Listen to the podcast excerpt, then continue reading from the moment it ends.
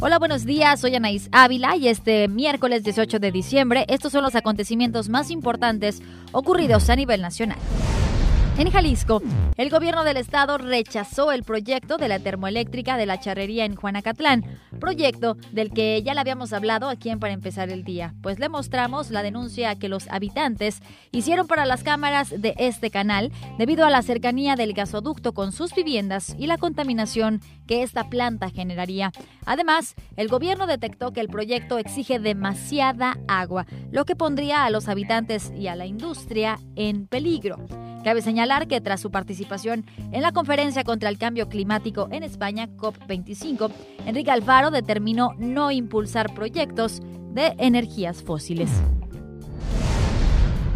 Rafael Caro Quintero, fundador del cártel Guadalajara en los años 80, obtuvo una segunda suspensión de oficio para que, en caso de ser detenido, no pueda ser extraditado a Estados Unidos, pues ofrecen una recompensa de 20 millones de dólares por su captura.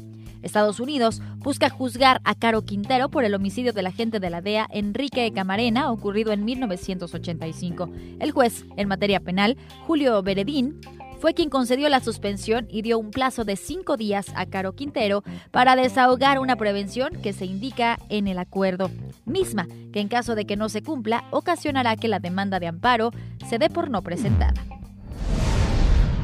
el Papa Francisco abolió el secreto pontificio, empleado en los casos de denuncias de agresiones y abusos sexuales en los que miembros del clero estuvieran involucrados. Esto tras las críticas internacionales que señalaban que dicha categoría de confidencialidad ayudaba a encubrir a agresores.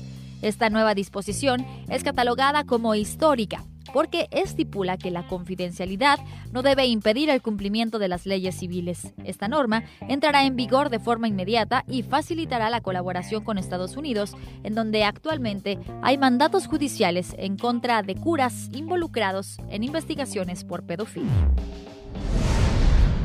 Y en Guanajuato, civiles armados atacaron a elementos de la Guardia Nacional en el municipio de Irapuato, en donde realizaron un operativo para rescatar a dos personas que se encontraban privadas de su libertad. El ataque dejó como saldo ocho personas sin vida, siete civiles y un elemento de la Guardia Nacional. Tras el operativo en el que un militar resultó herido, las autoridades aseguraron armas largas y cortas, chalecos tácticos, cartuchos, casquillos útiles, varios vehículos y droga en la vivienda. Cabe señalar que un hombre originario de Puerto Vallarta, Jalisco, fue detenido. Recuerda que esta y más información la puede encontrar en nuestro portal meganoticias.mx. Soy Anaís Ávila y este miércoles usted ya está listo para empezar el día.